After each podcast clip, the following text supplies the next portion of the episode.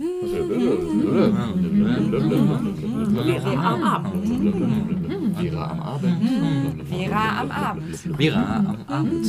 Vera am Abend. Vera am Abend. Vera am Abend. Vera am Abend. Vera am Abend. Vera am Abend. Vera am Abend.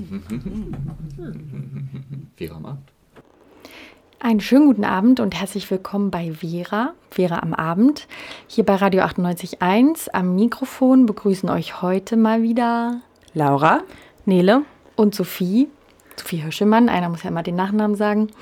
Heute geht es bei uns nochmal um das Thema Feminismus und diesmal aber mit einer globalen Perspektive. Ihr werdet einen Beitrag mit Mitschnitten von einem Vortrag zum Thema Antifeminismus hören, außerdem ein Interview über postkolonialen Feminismus.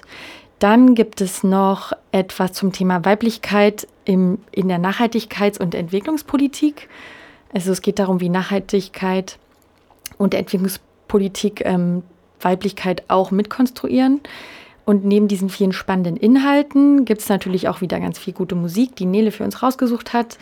Und wir wollen uns gar nicht lang aufhalten mit dem Vorgeplänkel und gleich loslegen, weil wir haben richtig viel Material für euch zum Hören. Und ja, Nele, was hören wir denn als erstes? Ja, in der letzten Woche fand im Audimax der Uni Greifswald ein Vortrag zum Thema Antifeminismus und Rechtspopulismus statt. Und wir haben den Vortrag für euch aufgenommen und werden euch nun einen kleinen Zusammenschnitt zum Hören geben. Wenn ihr den vollständigen Vortrag zum Thema Antifeminismus und Rechtspopulismus hören wollt, meldet euch gerne bei uns. Und zwischen den ersten und zweiten Teil des Zusammenschnitts werdet ihr noch Musik von Bradmobil mit dem Song Shut Your Face hören. Bradmobile ist eine oder war eine amerikanische Punkband, die in den ersten Generationen der Riot Girl Bewegung in den 90ern entstanden ist. Seit 2004 haben sie kein neues Album rausgebracht. Offiziell haben sie sich auch nicht getrennt. Der Song Shut Your Face ist auf dem Album Girls Get Busy und das ist ja auch eine zeitlose Ansage. Es ist insgesamt schwierig, den Feminismus zu definieren. Viele feministische Fragen äh, sind verbunden mit Queer-Fragen. Also Feminismus ist äh, im besten Falle auch Queer-Feminismus und im weiteren besten Falle ist Feminismus auch verbunden mit intersektionalistischen Fragen, wo also auch andere Unterdrückungsformen, vor allem Ethnizität und Klasse, mit äh, berücksichtigt werden. Antifeminismus entwirft ein etwas anderes Bild vom Feminismus und es ist relativ wichtig, sich das klarzumachen. Einerseits, was dieses Feindbild ist und andererseits, was aus dieser Feindbildkonstruktion folgt. Antifeminismus funktioniert tatsächlich vollkommen ohne Feminismus. Antifeminismus bezieht sich nicht auf eine reale politische äh, Bewegung oder auf äh, reale Menschen, sondern auf eine Feindbildkonstruktion. Und wenn man sieht, wie zum Beispiel Antifeminismus in unterschiedlichen europäischen Ländern äh, Staatsfeminismus definiert, zwischen dem, was in skandinavischen Ländern herrscht und dem, was in Italien oder Polen herrscht, was alles als Staatsfeminismus bezeichnet wird, kann man sich schon vorstellen, dass das eher eine Chiffre ist als äh, ein äh, sich beziehen auf tatsächliche politische Verhältnisse. Das Feindbild Feminismus ist also wichtiger als die tatsächlichen feministischen Errungenschaften. Nichtsdestotrotz zielt Antifeminismus darauf ab, politische Errungenschaften des Feminismus, vor allem der zweiten Welle des Feminismus, wieder rückgängig zu machen. Also bestimmte Liberalisierungen, die äh, gerade diese unsere Gesellschaft bereits erreicht hat, wieder zurückzunehmen. Es gibt eine ganze Menge von diesen Sätzen, die als Fremddefinitionen aus dem antifeministischen Umfeld dafür herhalten können, was Feminismus sein soll.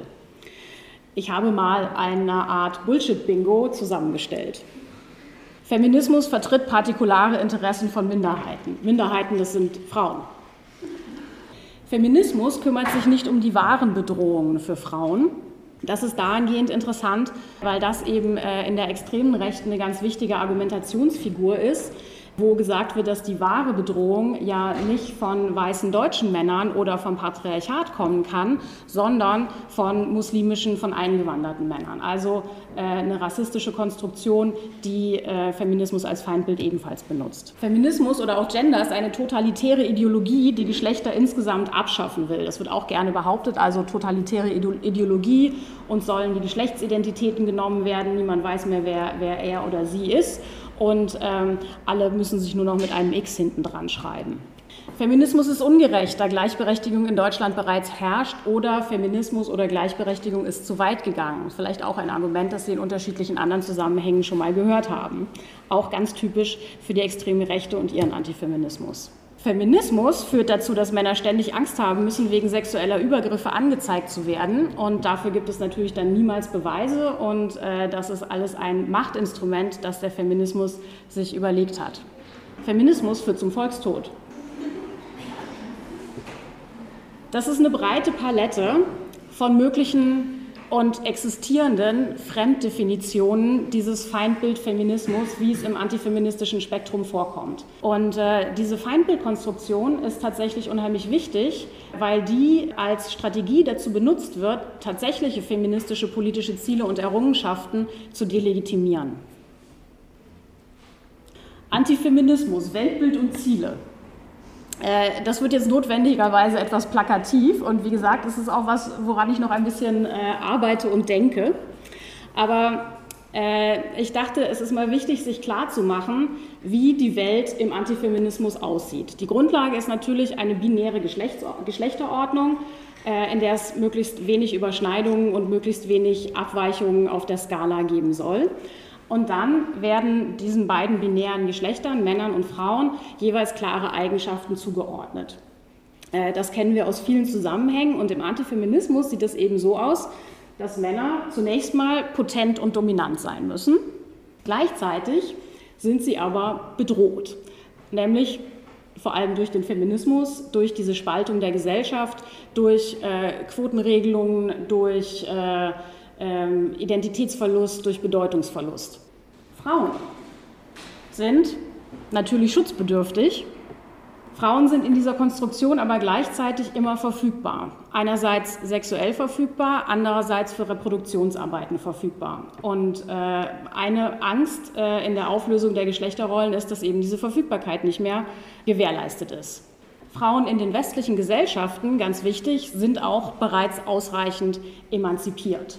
Und äh, auf äh, dieser Figur baut sich dann ganz viel von, dem, äh, von der Ablehnung von weiteren feministischen Forderungen auf, dass man sagt, das hier ist doch schon sozusagen die beste aller möglichen Welten und alles, was weitergeht, äh, erschüttert, die, ähm, äh, erschüttert den Aufbau, den wir eigentlich haben wollen.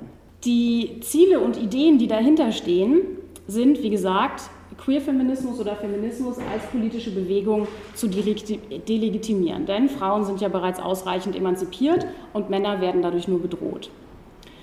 Realpolitische Errungenschaften sollen rückgängig gemacht werden. Dabei geht es vor allem um den Bereich von reproduktiven Rechten, über den wir gleich noch ein bisschen sprechen werden. In dieser Aufteilung ist angelegt eine Ethnisierung von Gewalt äh, gegen LGBTI und insgesamt sexualisierter Gewalt.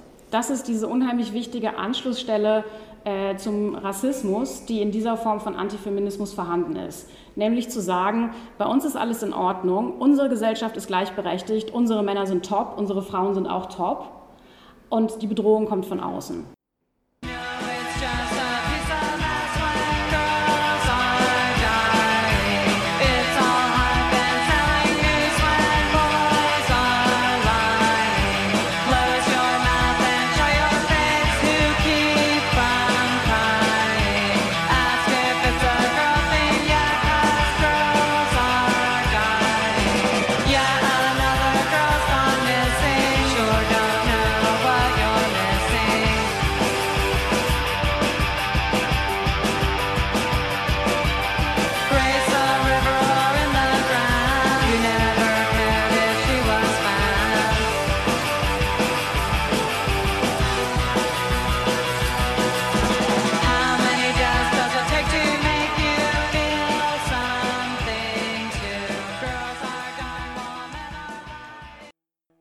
Viel von antifeministischen Kämpfen und Politikfeldern bewegt sich nicht mal im Bereich von realpolitischen Veränderungen, sondern im Bereich von Diskursmacht.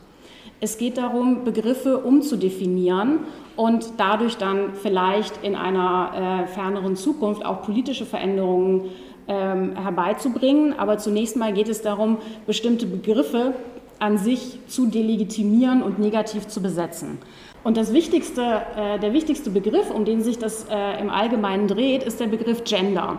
Gender wird äh, in diesem Politikfeld benutzt als Chiffre für sozusagen alles, was der Aufweichung dieser binären Geschlechterordnung und der zugeordneten Eigenschaften für Männer und Frauen dienen soll. Kampffelder 2, Ressourcen.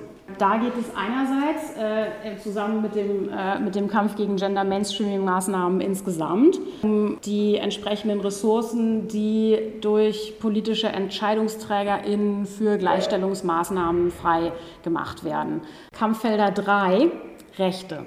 Da geht es äh, um einerseits den Bereich Väterrechte, Familienrechte. Das ist in Deutschland nicht ganz so ausgeprägt. In Skandinavien und auch in den USA ist das ein sehr großes Feld äh, wo Männerrechtler eben sagen, dass sie äh, bei Familiengerichten äh, immer unterliegen und ihr, also bei Sorgerechtsstreitigkeiten ihnen die Kinder niemals zugesprochen werden. Weitere Rechte, um die es geht, sind sexuelle Selbstbestimmung und reproduktive Rechte. Also der, äh, der Zugang zu ähm, äh, Präventionsmitteln, der, Zugang, äh, der freie und gefahrfreie Zugang zu Schwangerschaftsabbruch und insgesamt die Möglichkeit für alle Geschlechter sowohl Familienplanung als auch Sexualleben so frei und frei bestimmt wie möglich äh, ausführen zu können und auch den Zugang zu den entsprechenden Informationen dazu zu bekommen.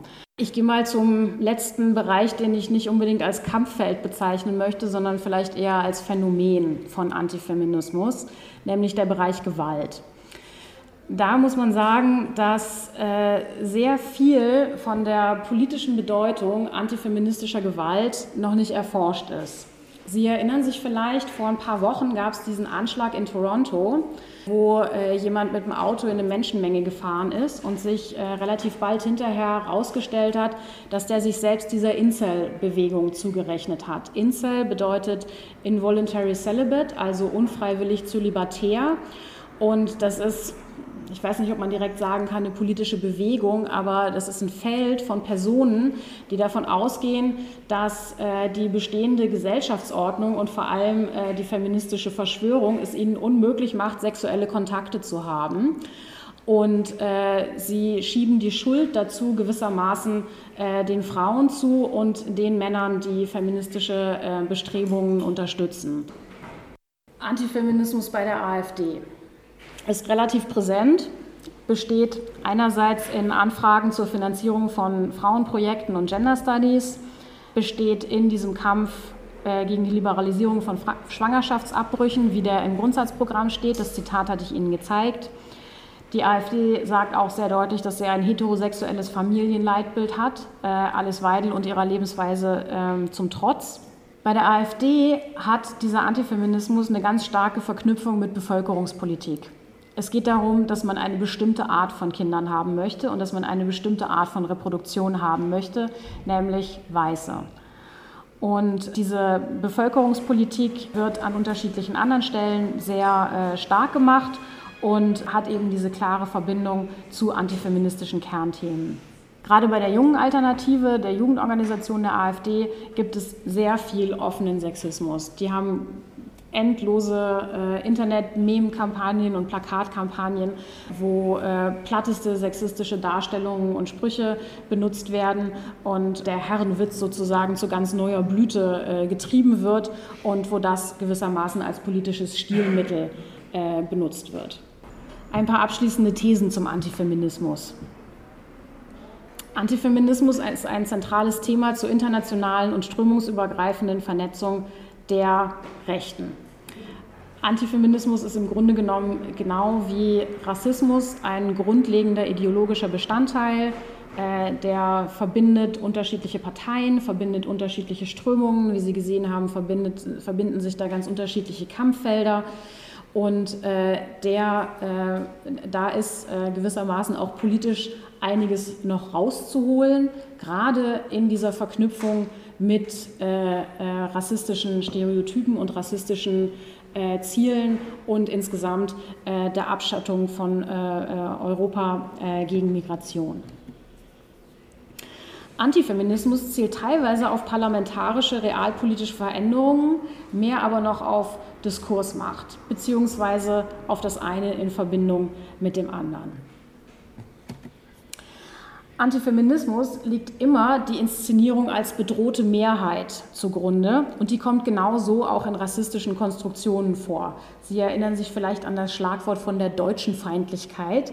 Das ist äh, genau der Gedanke, äh, der im Antifeminismus der Männlichkeitskonstruktion innewohnt, also eine bedrohte Mehrheit, die äh, jetzt äh, geschützt werden muss äh, gegen die aufbegehrenden äh, Minderheiten. Und entsprechend sind auch da diese beiden Felder Antifeminismus und Rassismus ähm, gegenseitig sehr äh, anschlussfähig. Männer und Frauen kommen gleichermaßen als Akteurinnen vor. Äh, Im parteipolitischen Spektrum sind Männer da noch deutlich dominanter als Frauen, aber in den sozialen Bewegungen, im Internet, auf der Straße, äh, vor allem in diesem Lebensschützerinnenbereich äh, sind Frauen auch sehr stark repräsentiert und das ist sozusagen äh, kein Feld, das den einen oder den anderen äh, überlassen werden könnte. Und als letztes, äh, woran immer wieder erinnert werden muss, Antifeminismus kann auch tödlich sein. Genau wie Rassismus, genau wie andere Ideologien der Ungleichheit äh, dient das dazu, äh, Gewalt und Gewaltverhältnisse zu legitimieren und äh, Täter zu schützen und äh, Opfer weiter zu Opfern zu machen und auszusetzen.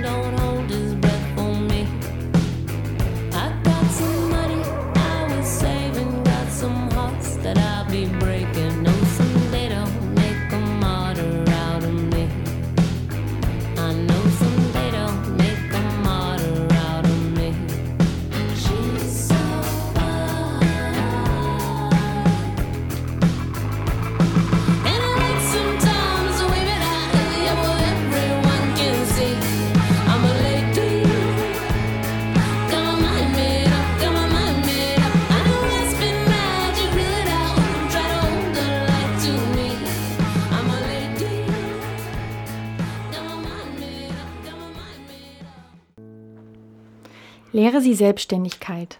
Sag ihr, dass es wichtig ist, dass sie für sich selbst sorgen kann. Bring ihr die Liebe zu Büchern nah. Sag ihr, dass Geschlechterrollen Quatsch sind. Weil du ein Mädchen bist, ist niemals ein Grund für irgendwas. Niemals. Bring ihr bei, Fragen zu stellen.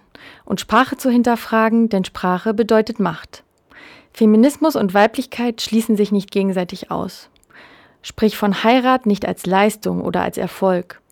Sprich mit ihr über Unterschiede. Mach ihr klar, dass Unterschiede normal und gewöhnlich sind. Miss sie nur an der besten Version ihrer selbst und nicht an anderen. Erzähl ihr über Privilegien und Ungleichheit und darüber, wie wichtig es ist, dass jeder Mensch in Würde leben kann. Sprich mit ihr über Sex und fang früh damit an. Zeige ihr, dass es ein bisschen feministisch nicht gibt, sondern dass Feminismus wie Schwangersein ist. Man ist es ganz oder man ist es gar nicht. Lehre sie Unabhängigkeit von Sympathien anderer.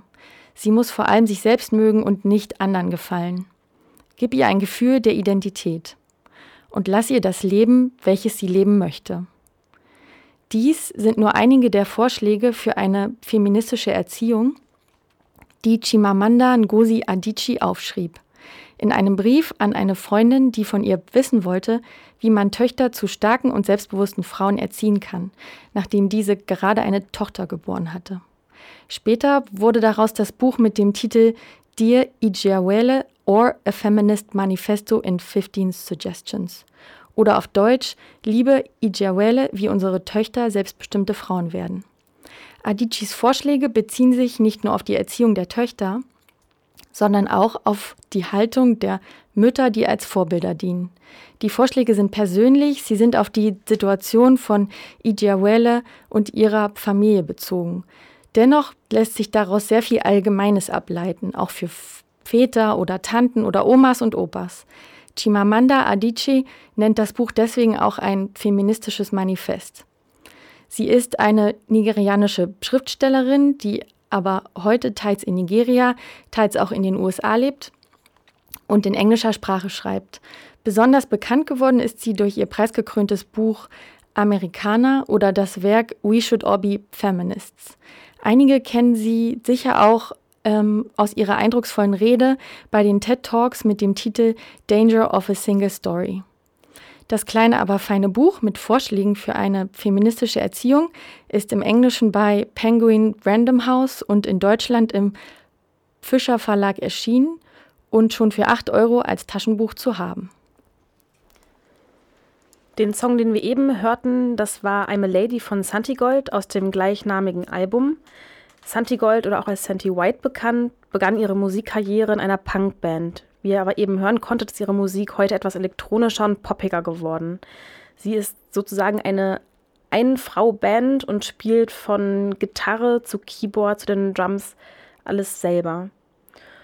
Und nun kommen wir zum nächsten Beitrag. Unser Vera-Redaktionsmitglied Katriona hat wieder einmal in ihrem persönlichen Umfeld gegraben, um etwas zu dieser Sendung beizutragen. In dem folgenden Interview mit ihrer Schwester Janina geht es um die Frage, wie feministische Theorie dazu beitragen kann, Ausbeutungsverhältnisse in einem ganz anderen Bereich, nämlich zum Beispiel die Ausbeutung natürlicher Ressourcen, zu erklären. Und es geht umgekehrt auch darum, wie dadurch, dass wir Parallelitäten zwischen verschiedenen Ausbeutungsformen im Kapitalismus erkennen, Machtstrukturen besser analysieren werden können. Ja, hallo. Am Mikrofon ist jetzt Katriona Dannenberg. Ähm, ich habe heute ein Interview mitgebracht, ein Interview mit meiner Schwester. Meine Schwester arbe ähm, arbeitet an der Universität Lüneburg. Sie schreibt dort gerade eine Doktorarbeit im Lehr- und Forschungsbereich ähm, Umweltplanung. Und jetzt kann man sich fragen, was hat das denn erstmal mit Feminismus zu tun? Meine Schwester forscht in einem Bereich, der auch ganz eng mit den Themen unserer Sendung verknüpft ist. Sie forscht im Bereich Entwicklungszusammenarbeit und Nachhaltigkeit und verknüpft dies mit dem Thema Geschlecht. Näheres möchte ich aber, dass sie das selber vorstellt. Also, hallo Janina, schön, dass hallo. du heute ähm, hier mit mir das Interview führst. Vielleicht erzählst du mal ganz kurz was über deine Forschung. Ja, also bei mir geht es um Landbesitz und zwar um kollektiven Landbesitz in den Philippinen. Und dieser äh, Landbesitz dort äh, ist Landbesitz von einer indigenen Gruppe, die über ein rechtliches Konstrukt sich dieses Land ähm, betiteln lassen konnte als kollektiven Besitz. Und ich forsche dort, wie sozusagen die Auswirkungen auf das gesellschaftliche Natur- und Geschlechterverhältnis sind, ist. Und ich nutze dafür einen Theorieansatz, der nennt sich Reproduktivität, um zu schauen, wie die Krise des Reproduktiven sich vor Ort manifestiert. Und Reprodukt die Krise des Reproduktiven ist halt die Annahme einer gemeinsamen Krise, der sogenannten ökologischen Krise, die ja, wo die meisten wahrscheinlich was ungefähr mit anfangen können, und die Krise der Reproduktionsarbeit. Das ist das, was in ähnlicher Form heute viel unter dem Stichwort Care diskutiert wird. Es geht sozusagen um die Gleichursprünglichkeit von der Ausbeutung von Natur und von unbezahlter Arbeit von Menschen, die sich zum Beispiel umeinander kümmern oder an, ihren eigenen, an ihrem eigenen Leben unbezahlt arbeiten, werkeln. Mhm, okay. Ähm, und in deiner Arbeit verknüpft sich also das Thema Geschlecht mit diesem Thema Nachhaltigkeit. Was denkst du denn, warum ist das wichtig, das so gemeinsam zu betrachten? Ja, also man kann Geschlecht in, der Nachhaltigkeit halt unter ganz, ganz vielen verschiedenen ähm, Perspektiven betrachten. Und eine Perspektive davon ist eigentlich eine erkenntnistheoretische Perspektive. Also wie kann uns der Blick auf das, was wir über Geschlecht wissen und über Mechanismen, wie äh, Geschlechterungerechtigkeit funktioniert, helfen zu erkennen, wie die ökologische Krise funktioniert. Und das ist zum Beispiel darüber, dass wir schauen, wie eigentlich die Trennungsstrukturen ähm, sind, mit denen gearbeitet wird, um Macht, Machtverhältnisse aufrecht zu erhalten. So. Und diese Trennungsstrukturen sind jetzt in meinem Theorieansatz sehr stark geprägt durch diese Trennung von dem Bezahlten und Unbezahlten, also zwischen dem, was im Kapitalismus als produktiv anerkannt wird, dem ein Wert zugeordnet wird, der was Teil der offiziellen Wirtschaft ist, und ähm, dem unsichtbaren Zwillingsgeschwisterkind sozusagen von dieser Form von Wirtschaft, nämlich allem, was nicht sich in der Rede über Ökonomie wiederfindet, nämlich all dem, was unbezahlt stattfindet und, und trotzdem im Kapitalismus mit verwertet wird. Es wird sozusagen nicht bewertet, aber verwertet und sozusagen eine alte feministische Debatte ist die über, über Hausarbeit zum Beispiel. Wie viel, was bedeutet Hausarbeit äh, für den Kapitalismus? Sie, äh, sie stützt den Kapitalismus, sorgt dafür, dass ähm, eine Regeneration stattfinden kann von Arbeitskräften im Kapitalismus. Und auf eine Weise lässt sich Natur ja auch so denken. In der Mainstream-Ökonomie sozusagen wird, wird Natur eigentlich vor allem als Senke und als Ressource gelesen. So, und das, was die Natur aber selber als Akteur macht, ist eben dafür zu sorgen, dass diese Senke und diese Ressourcen funktionieren. Und deswegen sind es sozusagen ähnliche Ausbeutungsstrukturen, die da wirken. Und das Ganze ist sozusagen nicht nur im materiellen so, also bei dem, was tatsächlich geliefert wird, sondern auch im diskursiven, also wie zum Beispiel über Natur geredet wird, über Ökologie und über, über Geschlecht letzten Endes. Also Natur wird eigentlich genauso hergestellt wie Geschlecht, dadurch, dass überlegt wird, wo sie überhaupt äh, für gut sein soll. Zum Beispiel um geschützt zu werden. Das ist auch was, was sich aus dem Geschlechterdiskurs übertragen lässt um zu leisten, um etwas der Wirtschaft zu ermöglichen. Mm, und ich habe da halt immer noch eine dritte Perspektive mit drin, weil ich ja im globalen Süden forsche und das ist die Frage, wie sich die vermeintliche Abgrenzung zwischen letzten Endes Moderne und Tradition dort äh, verhält, weil ich bei einer indigenen Gruppe forsche und im Machtverhältnis von der Mainstream-Gesellschaft gegenüber sogenannten Indigenen sind auch wieder genau die gleichen Mechanismen sozusagen als Analysekategorien interessant, Vielleicht wie auch die Ausgrenzung von Natur äh, funktioniert, von zum Beispiel Frauen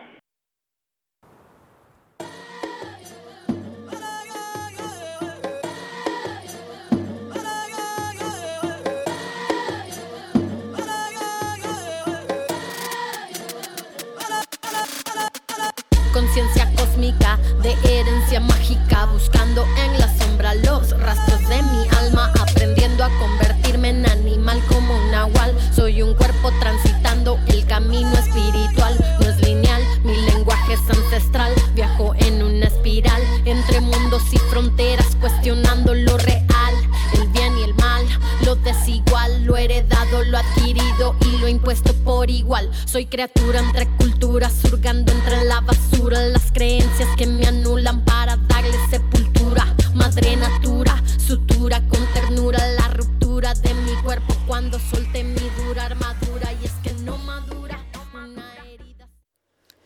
Rebecca Lane war das mit Alma Mestiza. Rebecca Lane ist eine Rapperin aus Guatemala und sie hat während ihres Soziologiestudiums angefangen, Musik zu machen. Damals gab es noch gar keine feministische Rap-Szene in Guatemala und das wollte sie ändern. Sie selbst bezeichnet sich als Anarchistin und mit ihrer Musik setzt sie sich für Frauen in Guatemala ein und kämpft für Geschlechtergerechtigkeit von Frauen in Südamerika. Und ja, in dem Song, den wir gehört haben, geht es um die rassistische Gesellschaft, um kolonialistische Vorstellungen, die immer noch vorherrschen. Und vor dem Song haben wir den ersten Teil eines Interviews von Katriona mit der Umweltwissenschaftlerin Janina Dannenberg gehört.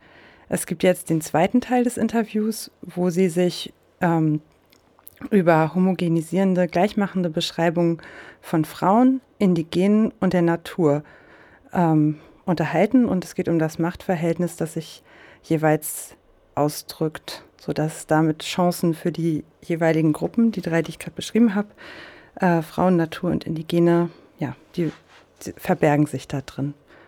Und das hören wir jetzt an.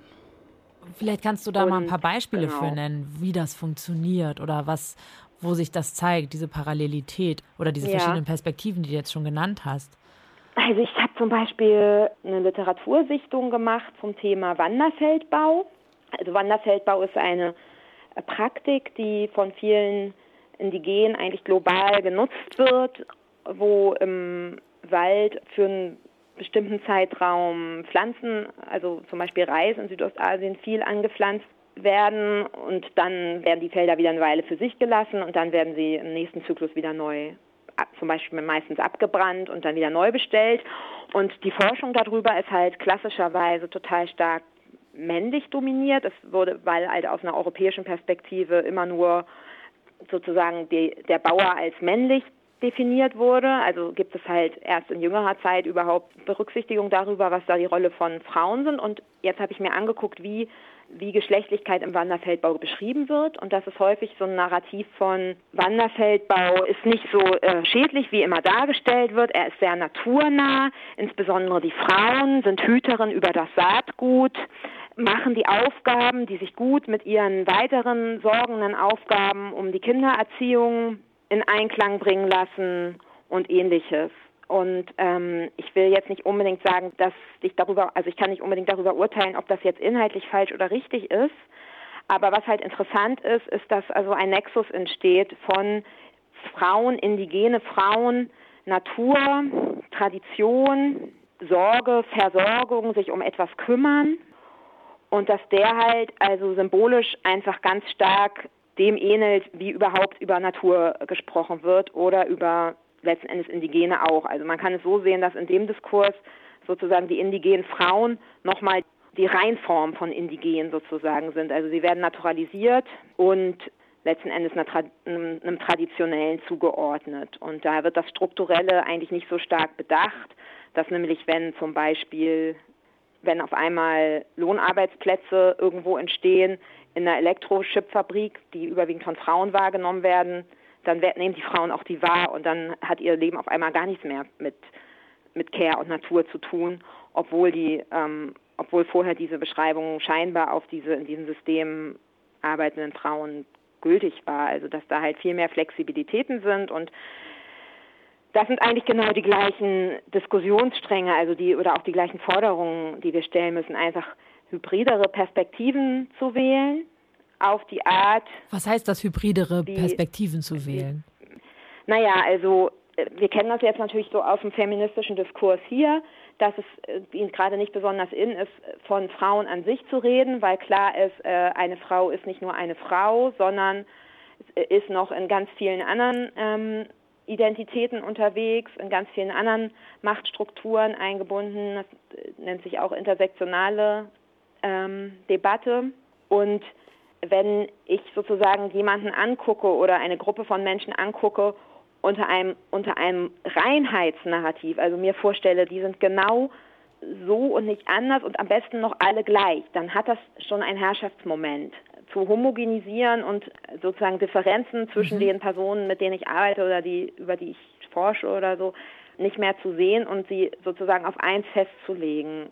Und ich arbeite da mit Latour, der sagt auch, äh, dass wir eigentlich nie modern gewesen sind und dass das Problem halt eigentlich darin besteht, dass wir diskursiv immer probieren, eine Reinheit herzustellen. Also alles, Aha, alles, was wir zu analysieren, soll irgendwie so eine reine Kategorie ergeben. Reine Frauen sind bei rein Indigenen unterwegs, die in einer reinen Natur arbeiten. So in Wirklichkeit sind es aber vielleicht gar nicht unbedingt reine Frauen, sondern es hat verschiedene Gründe, warum Frauen wann welche Aufgabe übernehmen. Und es gibt bei vielen indigenen Gruppen auch sowieso mehr als zwei Geschlechter. Also die sind überhaupt nicht unbedingt zweigeschlechtlich organisiert in den Philippinen, die Indigenen.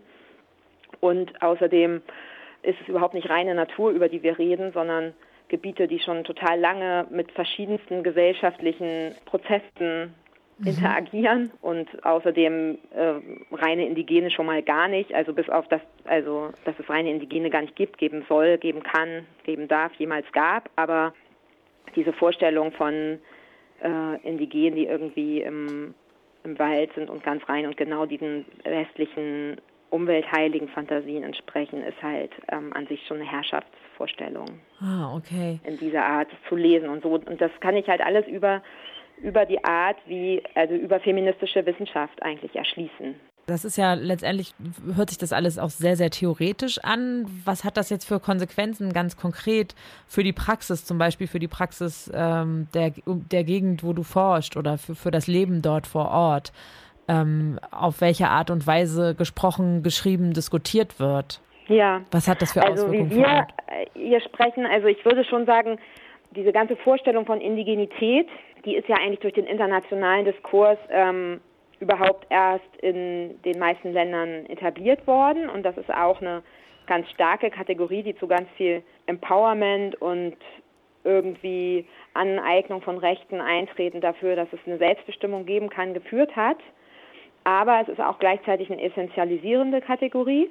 die wird also von allen Akteuren eigentlich, die beteiligt sind und von halt den Indigenen selber sehr stark hochgehalten, dass daran gearbeitet wird, zu zeigen, die sind irgendwie besonders, leben seit Ewigkeiten aus dem Land und so weiter. Und das geht alles nur, wenn man möglichst radikal sozusagen diese Kategorie verfolgt. Und was dabei sozusagen gemacht wird, das äh, genau das, was ich auch gleichzeitig kritisiere, was nämlich später oder zu einem anderen Zeitpunkt oder aus einer Theorieperspektive auch die Grundlage für Herrschaft ist, dass gesagt wird, sie sind so naturnah, sie leben da schon so lange, sie haben eine ganz, ganz besondere Kultur und so weiter. Und je reiner es sozusagen konstruiert wird, je mehr die auffahren können an Ortswissen, an kulturellen ähm, Ausdrucksweisen, Tänzen, Schmuckstücken, was auch immer, desto reiner wird sozusagen dieses Konstrukt und desto besser ist es möglich, diese Selbstbestimmungsrechte, die jetzt im Kontext von den Philippinen sind es halt Landrechte, in den meisten Kontexten sind es Landrechte einzufordern. Und das ist natürlich einerseits gut,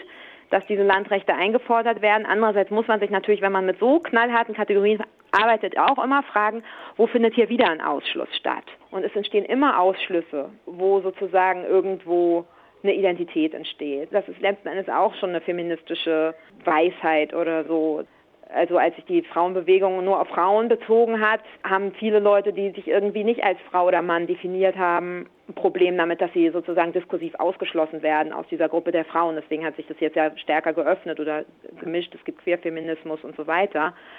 Eben zu gucken, wo, wo entstehen Ausschlüsse und wen treffen die und was bedeutet das für das gesamte Macht- und Herrschaftsverhältnis. Äh, das ist, würde ich sagen, so meine zentrale Frage, die ich mir eigentlich immer stelle. Gut, unsere Zeit ist jetzt schon um. Vielen Dank ähm, für das Interview. Bis demnächst mal. Okay, oh. bye bye.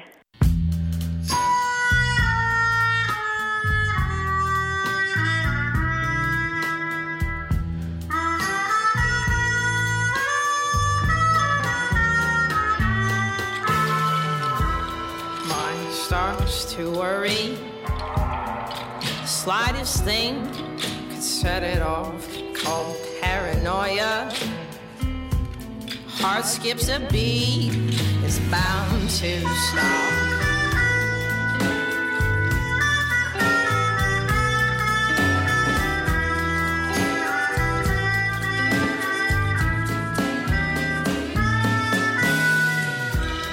Feel cold and clammy. The worst things that come to mind, you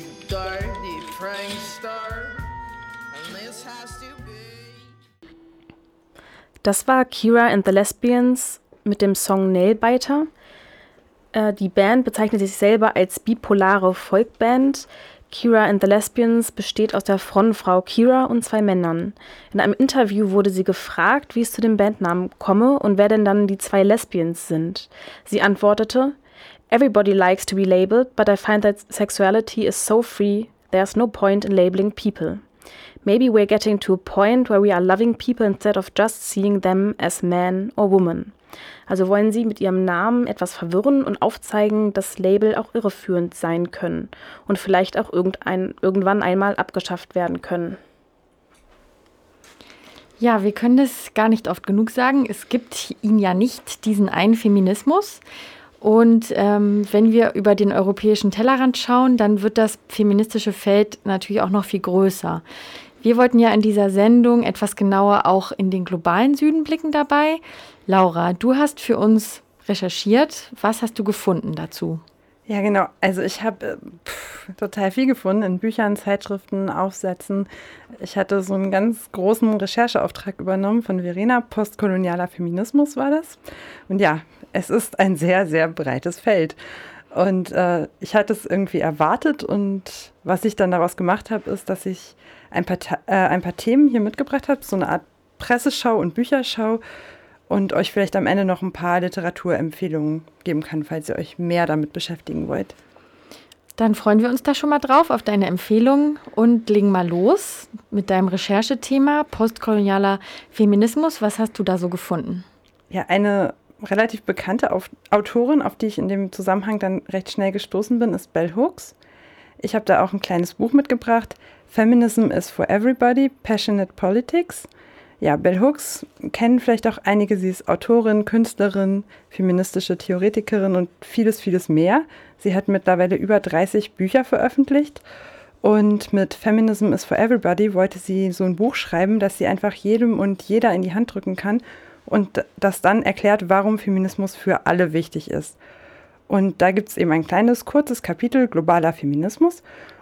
Und da setzt sie sich erstmal eigentlich vor allem mit amerikanischen weißen Feministinnen auseinander. Okay, ja, also von ja die, diese weißen Feministinnen, die hätte ich jetzt bei dem Thema postkolonialer Feminismus, an die hätte ich nicht unbedingt als erstes gedacht. Was sagt sie denn dazu? Ja, sie sagt, dass es natürlich und selbstverständlich weltweit weibliche Freedom Fighters, nennt sie die, gibt, die gegen die männliche Unterdrückung sich widersetzen und für ihre Rechte kämpfen. Und dass es nicht nur weiße Frauen aus der US-amerikanischen Mittel- und Oberschicht sind, die das machen. Und da sie, also Bell Hooks, sich eben viel mit der Verschränkung von Rassismus, Klassismus und Sexismus beschäftigt, also der Diskriminierung aufgrund der Hautfarbe, der sozialen Herkunft und des Geschlechts, sagt sie, ähm, dass der Feminismus es nicht geschafft hat, in unserem kapitalistischen Wirtschaftssystem, das eben von weißen westlichen Männern dominiert wird, eine klare Gegenposition einzunehmen. Und ja, Feministinnen ähm, aus den USA, zum Beispiel aus Europa, haben es auch äh, nicht konsequent geschafft, sich gegen neokoloniale, sexistische und rassistische Strukturen zu stellen. Und ähm, ja, sie wirft den weißen Feministinnen aus den USA, wo sie eben lebt und forscht, vor, dass sie ihr eigenes Denken nicht dekolonialisiert hätten. Und was heißt das? Sie haben ihr eigenes Denken nicht dekolonialisiert? Na, ich würde das so verstehen, dass Bell Hooks davon ausgeht, dass der Kolonialismus unser Denken so nachhaltig oder sehr nachhaltig geprägt hat. Und ähm, Rassismus und viele Vorurteile, die wir heute haben, sind eigentlich schon seit der Zeit des Kolonialismus in unseren kollektiven Gedächtnissen, in unseren Gehirnen. Und wenn man sich nicht aktiv damit auseinandersetzt, was das für Bilder sind, dann trägt man eigentlich koloniale Denkbilder weiter. Und ähm, da sagt eben Bell Hooks, dass die Feministinnen aus dem Westen ähm, sich dann bewusst oder unbewusst selbst äh, so als Anführerin des globalen Feminismus sehen. Das heißt, sie denken, dass sie verglichen mit Frauen im globalen Süden mehr Rechte haben, weil sie vielleicht die schon erstritten haben als Feministinnen oder einfach weil sie eben in den Ländern leben, die so gemeinhin als fortschrittlich gelten. Und sie nehmen sich dann auch mehr oder weniger implizit das Recht heraus, ähm, den Frauen in den anderen Ländern zu sagen, was die machen sollen. Hm. Und ja, das Wissen, was sie aber haben über diese Frauen in den anderen Ländern, vielleicht auch über Frauen aus ja, anderen sozialen Gruppen und Schichten in ihren eigenen Ländern, das beruht eben vor allem auf Vorurteilen und das ist dann ziemlich problematisch, so jedenfalls die Sicht von Bell Hooks. Okay. Und ähm, diese weißen Oberschichtsfeministen, nenne ich sie mal, die wollen eben die Frauen weltweit aus ihrer Unterdrückung befreien, kennen aber die Situation der meisten Frauen gar nicht. Und deswegen, oder nicht nur deswegen, aber sie gehen eben davon aus, dass Sexismus im globalen Süden viel schlimmer ist, dramatischer und ähm, reden über die Frauen dort und setzen sie so in eine passive Opferrolle. Und ähm, Bell Hooks sagt eben, es wäre besser, wenn man ähm, weltweit die ganz ähnlichen Strukturen von Sexismus und Unterdrückung aufdecken würde und ja, die Feministinnen weltweit sich einfach gegenseitig stärken könnten. Genau, das ist eine spannende Perspektive. Ähm, ja, also für so eine gegenseitige Unterstützung, wie sie die fordert und beschreibt und auch das Erkennen von Gemeinsamkeiten, ist es ja gut zu wissen oder wichtig zu wissen, was eigentlich in anderen Ländern und Regionen passiert, so in diesem Bereich. Also hast du da irgendwelche Beispiele gefunden oder mitgebracht für feministische Debatten oder Kämpfe oder auch Erfolge im globalen Süden? Ja, ich habe ähm, ein bisschen was mitgebracht und es war ganz interessant, als ich das rausgesucht habe, weil ich da auch so ganz naiv rangegangen bin und erstmal so versucht habe, irgendwie Zeitungen anzugucken, im Internet zu suchen. Und da bin ich dann tatsächlich auf ziemlich viele Artikel gestoßen, die genau diesen kolonialen Blick hatten, den Bill, Bell Hooks beschreibt. Also Feministinnen aus dem globalen Süden, Frauen aus dem globalen Süden kommen eigentlich selten zu Wort. Und ich habe dann eben noch mal so ein bisschen weitergeguckt, wo geht es um globale Zusammenhänge, wo geht es um Feminismus und habe in der aktuellen Ausgabe der Zeitschrift Südlink ein Interview mit Jessica Horn gefunden. Sie arbeitet in Accra in Ghana beim African Women's Development Funds. Und ja, Jessica Horn berichtet zum Beispiel ähm, darüber, dass es neben dem rechtlichen Schutz ähm, von Frauenrechten und der Umsetzung auch eine gesellschaftliche Veränderung geben muss, um wirklich Gleichberechtigung zu erreichen. Und sie sagt, dass viele Feministinnen auf dem afrikanischen Kontinent im Moment dafür kämpfen. Und dann spricht sie auch über Erfolge. Zum Beispiel hat Ruanda weltweit den größten Anteil an Frauen in gewählten Ämtern, nämlich 64 Prozent. Wow. Genau, da habe ich nochmal nachgeguckt. Die Vereinten Nationen geben immer den Women in Politics ähm, Statistiken heraus oder Index heraus. Und da gibt es so eine Rangfolge der Länder nach der Anzahl der Frauen in Parlamenten. Und das ist auch anders, als man es erwarten würde oder als mhm. ähm, dieses Vorurteil vielleicht auch ist, dass wir im Kopf haben. Es sind nämlich nur drei westliche Länder unter den, oder nördliche Länder unter den ersten zehn.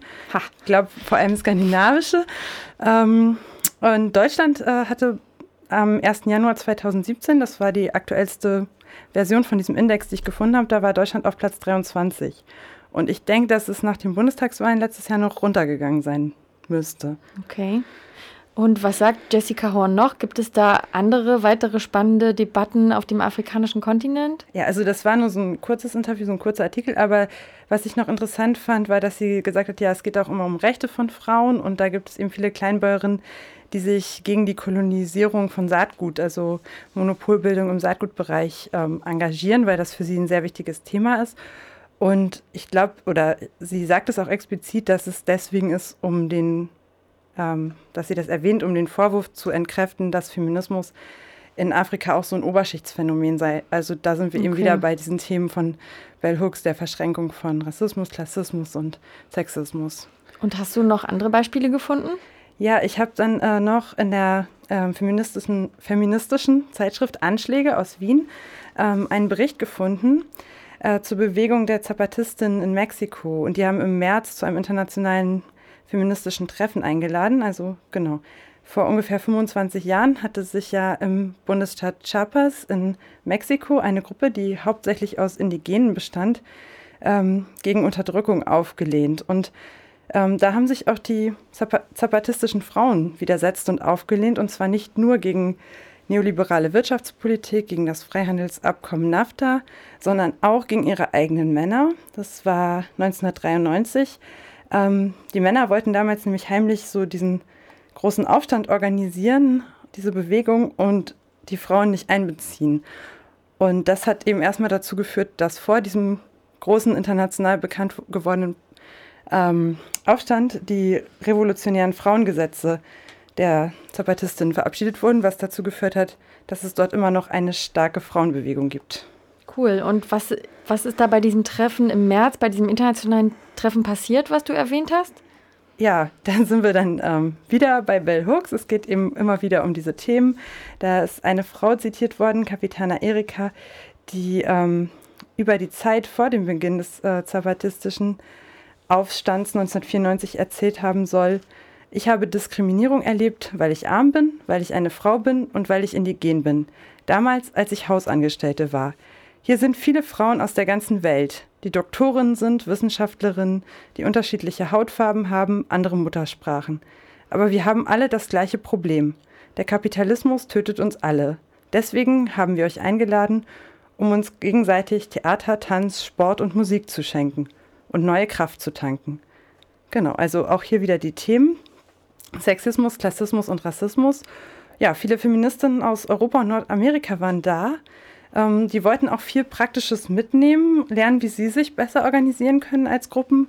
Und darauf wurde ihnen dann von den Zapatistinnen gesagt, dass eben jede feministische Gruppe ihre eigene Strategie finden muss. Ich fand es trotzdem interessant, weil ähm, das ja schon nochmal diese Logik von Bell Hooks umdreht, dass eben jetzt die weißen Feministinnen dahin gegangen sind und von einer indigenen Gruppe lernen wollten, was vielleicht schon mal ein erster Schritt ist, auch wenn es nicht unbedingt gut funktioniert.